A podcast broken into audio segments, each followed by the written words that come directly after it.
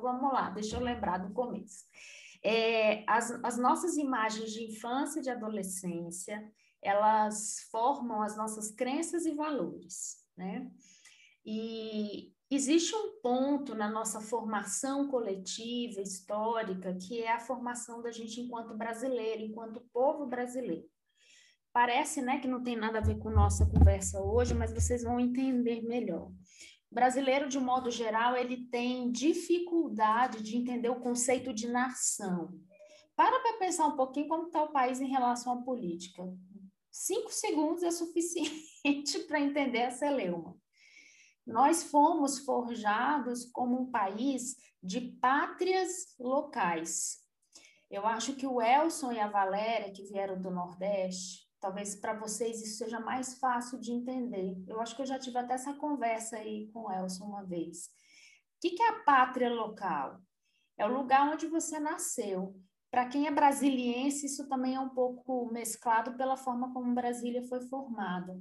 Mas para quem veio de um lugar, eu acho que a, a, Margarida também tem isso muito forte, porque você é da, de Minas, né? É mineira. O Elsa Valéria são do Nordeste. Esse senso da pátria local é muito forte. A gente tem isso mais forte do que um senso de nação. E essa forma como o brasileiro pensa socialmente, ela afeta a nossa forma de enxergar o corpo de Cristo. Nós temos muita dificuldade de entender que fazemos parte de uma coletividade, que nós somos coletivos e que, sendo coletivos, pertencemos a, a algo muito maior que nós. Somado a essa característica do ser brasileiro, é, nós temos um outro, outro ponto importante em nossa época, né, da pós-modernidade, século XXI, e isso está cada vez mais acerbado, mais forte, que é a questão da dificuldade de conexão. Por exemplo, todo mundo tem celular. Quem tem Spotify, quem tem Netflix, próprio Facebook, o Instagram, trabalham, acho que todo mundo já deve ter ouvido falar, né, com o algoritmo que ele vai selecionando coisas que te agradam. Então, o seu telefone está moldando o seu coração e a sua percepção para receber só coisas que te agradam. É, isso já é um dado né, da, da, ciência, de pesquisadores, de que os seres humanos, em, de um modo geral, estão perdendo a capacidade de lidar com o diferente pelo excesso de uso do algoritmo no dia a dia.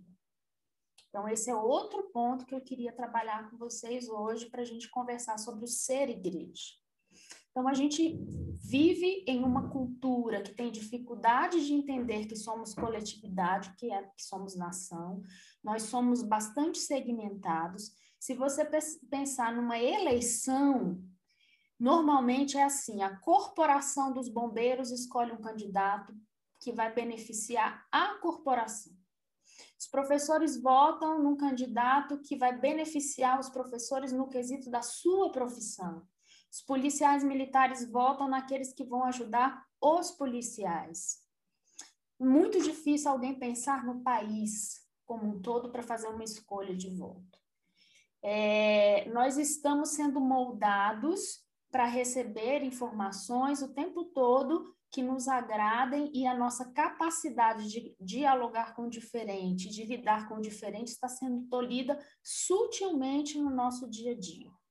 Outro ponto: há mais de um ano estamos em pandemia. Obrigados a viver isolados, sem encontrar com as pessoas que a gente ama, que a gente gosta. Todos nós já nos acostumamos a ficar em casa. Todos nós estamos super acostumados a não precisar é, se arrumar para encontrar com alguém, para ir num café, para estar né, numa reunião. É, estamos nos vendo pelo Zoom, né? É mais fácil. Essa é a, a gente tem essa tecnologia. O que, que eu quero dizer com tudo isso? Eu quero chamar a atenção nesse exercício de afastamento para você, vocês olharem para si e para nós. E perceber como estamos distanciados e como isso não nos afeta tão profundamente como foi no primeiro mês de pandemia. Ninguém sofre mais pela distância. A gente fala que está com saudade, mas as nossas ações cotidianas não demonstram mais isso. Nós todos estamos completamente confortáveis com o novo modo de viver. Individuais, cada um na sua casa, com a sua família, pensando no dia a dia, no trabalho, nos estudos, e a gente se acostumou com um novo estilo de vida que nos foi imposto. Isso tem afetado sim a nossa percepção, por mais que às vezes a gente até fale com a nossa boca e racionalmente a gente saiba que ser igreja é estar em comunhão, é estar junto, é um, é, somos nós, na prática e naquilo que é inconsciente, a gente se acostumou com uma vida individual e distanciada, e a gente não está percebendo. É, esses últimos dias eu tenho pensado muito sobre isso e, e, assim a minha mente de historiadora tenta fazer conexões com um todo do mundo e pensando nos ciclos da história e me preocupa bastante porque eu vejo indícios de decadência da, da sociedade, indícios de guerras, de conflito e as pessoas não estão percebendo.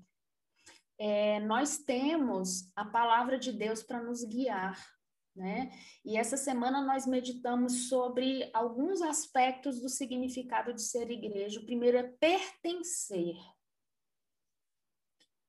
Pertencer. É muito difícil você realmente entender o pertencimento se você não tem uma convivência diária com as pessoas. Né? Se você intencionalmente não, não busca é, essa comunhão, esse relacionamento, é saber como está e, e, tudo isso que nós estamos vivendo tem realmente me chamado a atenção e me incomodado. Eu queria ler com vocês.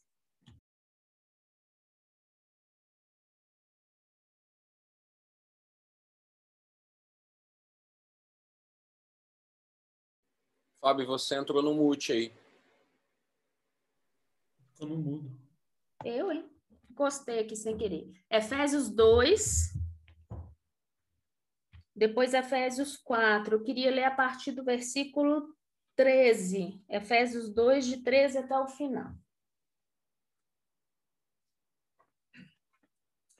Mas agora, em Cristo Jesus, vós que antes estáveis longe, fostes aproximados pelo sangue de Cristo, porque ele é a nossa paz, o qual de ambos fez um e tendo derrubado a parede de separação que estava no meio, a inimizade, aboliu na sua carne a lei dos mandamentos na forma de ordenanças, para que dos dois criasse em si mesmo um novo homem, fazendo a paz, e reconciliasse ambos em um só corpo com Deus, por intermédio da cruz, destruindo por ela a inimizade e vindo, evangelizou paz a vós outros que estáveis longe, e paz também aos que estavam perto, porque por ele ambos temos acesso ao Pai em um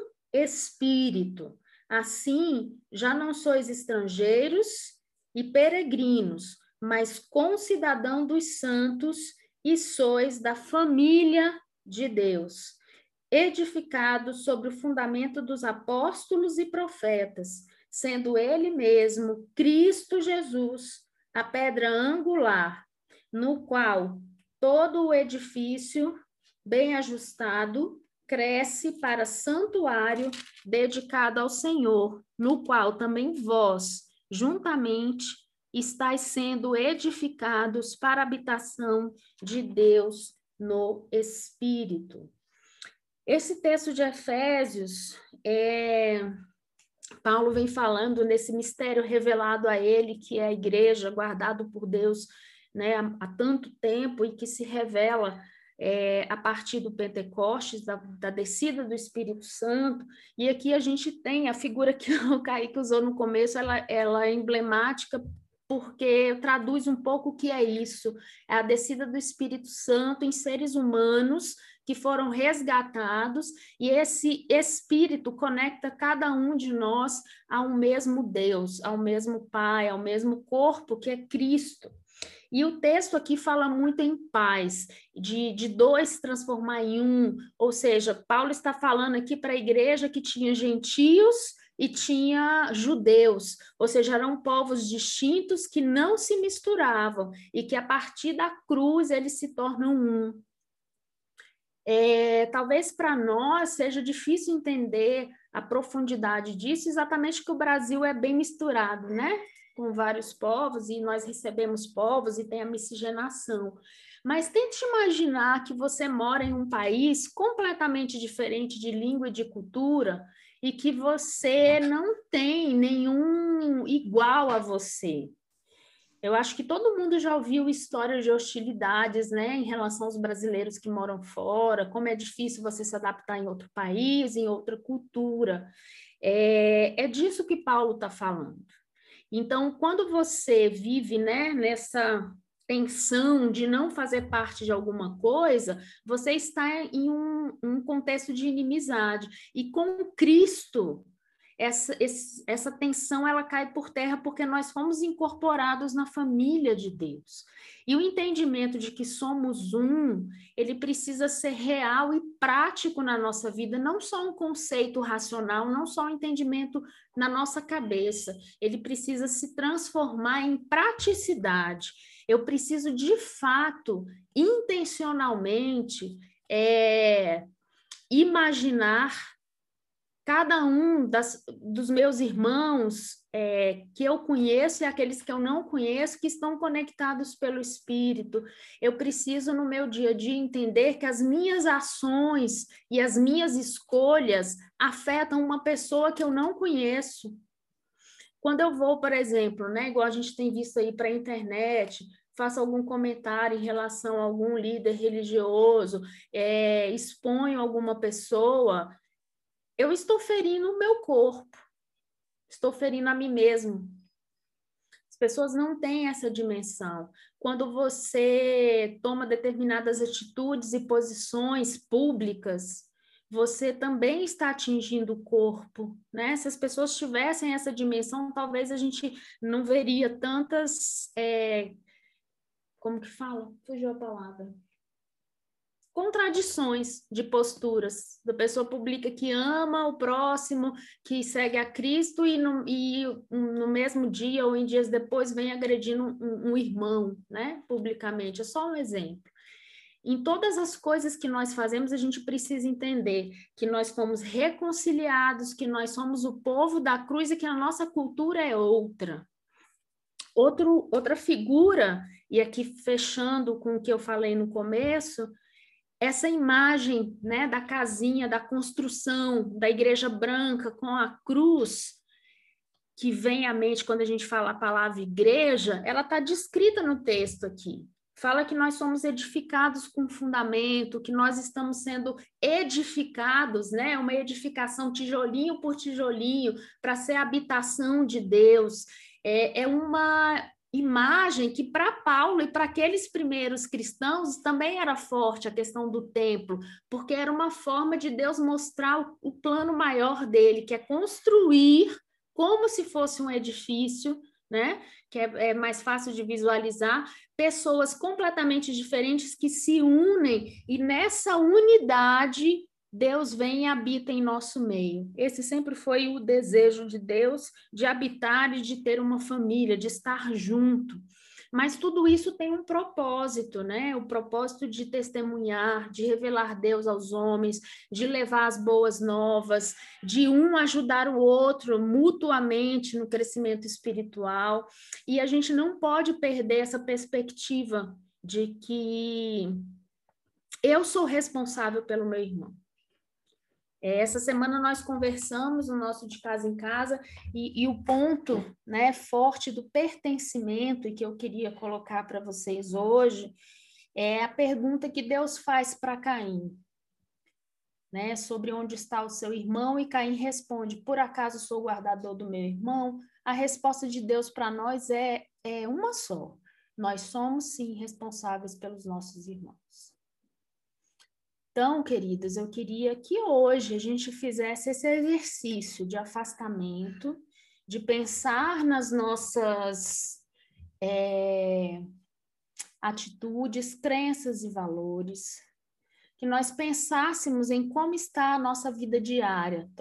Segunda-feira, acorda, trabalha, estuda, faz as coisas de casa, às vezes faz uma devocional, uma oração, aí dorme, acorda, continua. Nós estamos envolvidos em uma rotina, todos nós temos uma rotina. Mas precisamos compreender que vivemos tempos difíceis, não sabemos né, o, o desenrolar dos próximos dias e precisamos sim cuidar uns dos outros. Pertencer ser responsável por, ser coletivo e não individual. Wibson, você é responsável pelo Anderson, pela Cláudia, por mim, pela Fernanda, pela Margarida, pela Gabi, pelo Felipe, pela Júlia. Aquilo que você faz, fala e pensa atinge o corpo. Pedro e Penha, vocês são responsáveis por nós e nós somos responsáveis por vocês. E nós precisamos quebrar essa inércia, essa rotina alienante em que a população mundial está vivendo por causa da pandemia. Nós precisamos mudar o jeito de ser e de viver, cuidando uns dos outros. Precisamos entender que o alimento que mantém o nosso organismo vivo ele é levado por cada uma das células. Cada um de nós é uma célula. Então, todos nós produzimos algum tipo de nutriente para o corpo seja com um sorriso, seja com um bom dia da Elo, seja com uma mensagem, né, do Elson perguntando como que a gente está gravada, a gente escuta a vozinha dele perguntando pelo nosso dia, é, seja um versículo, né, bíblico que você coloca para alguém, seja uma oração que você faz pelo seu irmão, mesmo que ele não saiba, mas você está intercedendo por. Nós precisamos ter isso como objetivo de vida, como meta, e intencionalmente nos esforçarmos para manter essa unidade, esse vínculo, que é o que o texto de Efésios 4 fala, que a gente precisa se esforçar diligentemente para manter o vínculo da paz. Se está escrito que precisa de esforço, é porque não é fácil é você andar contra a cultura, é você ir contra as suas vontades enquanto ser humano, é, é quebrar rotina, é priorizar outras coisas e estar preocupado e se colocar na posição de cuidar um do outro. É, Deus nos chamou, queridos, para um, um propósito. Eu não sei se vocês já pararam para refletir, mas antes de começar a pandemia, Deus já tinha colocado no nosso coração um modo de ser igreja diferente de outras comunidades de fé. E a gente já falou aqui que a gente entende que nós não somos melhores que ninguém, que está certo ou está errado. Foi só um jeito diferente que Deus indicou para nós. Deus foi muito claro de falar para a gente resgatar a família, voltar, igual o Felipe e a Júlia falaram, né? A questão da casa, de fazer o estudo bíblico na casa, da hospitalidade, dessa preocupação de uns para com os outros. E quando veio a pandemia, Deus já tinha dado as estratégias para nós. E nós percebemos que muitas igrejas começaram a sofrer porque os seus membros não tinham o vínculo que nós tínhamos. E começaram a buscar isso. E eu percebo que depois de um ano, é, nós estamos começando a entrar num, ciclo de rotina e parece que está, tipo, perdendo a força daquilo que Deus nos deu lá no início. E hoje eu queria chamar realmente a atenção é, minha, do Hélio, de cada um de nós, para a gente pensar realmente é, nessas questões e a gente pedir a Deus em oração que nos dê discernimento, nos dê força, nos dê estratégias novas para a gente realmente cuidar um do outro e manter essa seiva né, que alimenta uns aos outros viva, que a gente possa cuidar de outras pessoas que não estão conosco na família Clema, mas se relacionam com a gente. Tempos difíceis estão vindo. E a gente não pode se deixar anestesiar e se prender pelas coisas do mundo, dessas coisas do dia a dia. A gente precisa é, clamar por discernimento e pedir ousadia ao Espírito Santo para ser diferente eu preciso dialogar com as pessoas que pensam diferente de mim, com amor, com graça, bondade, como Jesus fez. Eu preciso orar pelos meus irmãos todos os dias. Eu preciso me alimentar da palavra na minha casa, ser uma referência para os meus filhos em todas as minhas atitudes. Eu preciso me preocupar com os meus irmãos, cuidar de cada um com fervor. Eu preciso olhar, né, para as pessoas da nossa comunidade, da nossa convivência e realmente me importar, saber como elas estão de fato, é, perguntar, visitar, conversar, enfim, esse cuidado precisa ser real, precisa ser intencional. Então, eu queria deixar essa palavra hoje com vocês. É um, um incômodo que eu tenho tido nos últimos dias e queria que você olhasse para a tela e visse se você sente falta de alguém. É, se você está sentindo falta de alguém que já tem um tempo que não aparece por aqui, mande uma mensagem, mande um, um, um áudio, um escrito, pergunte como a pessoa está. Não é para a gente ser bedel de ninguém, é o cuidado. Nós somos guardadores dos nossos irmãos. Isso significa pertencer, isso significa ser igreja. Nós somos responsáveis uns pelos outros. Cristo, na cruz, ministrou a paz e a unidade. Cabe a nós, diligentemente, nos esforçarmos para manter o vínculo, o vínculo da unidade na paz de Cristo. Amém?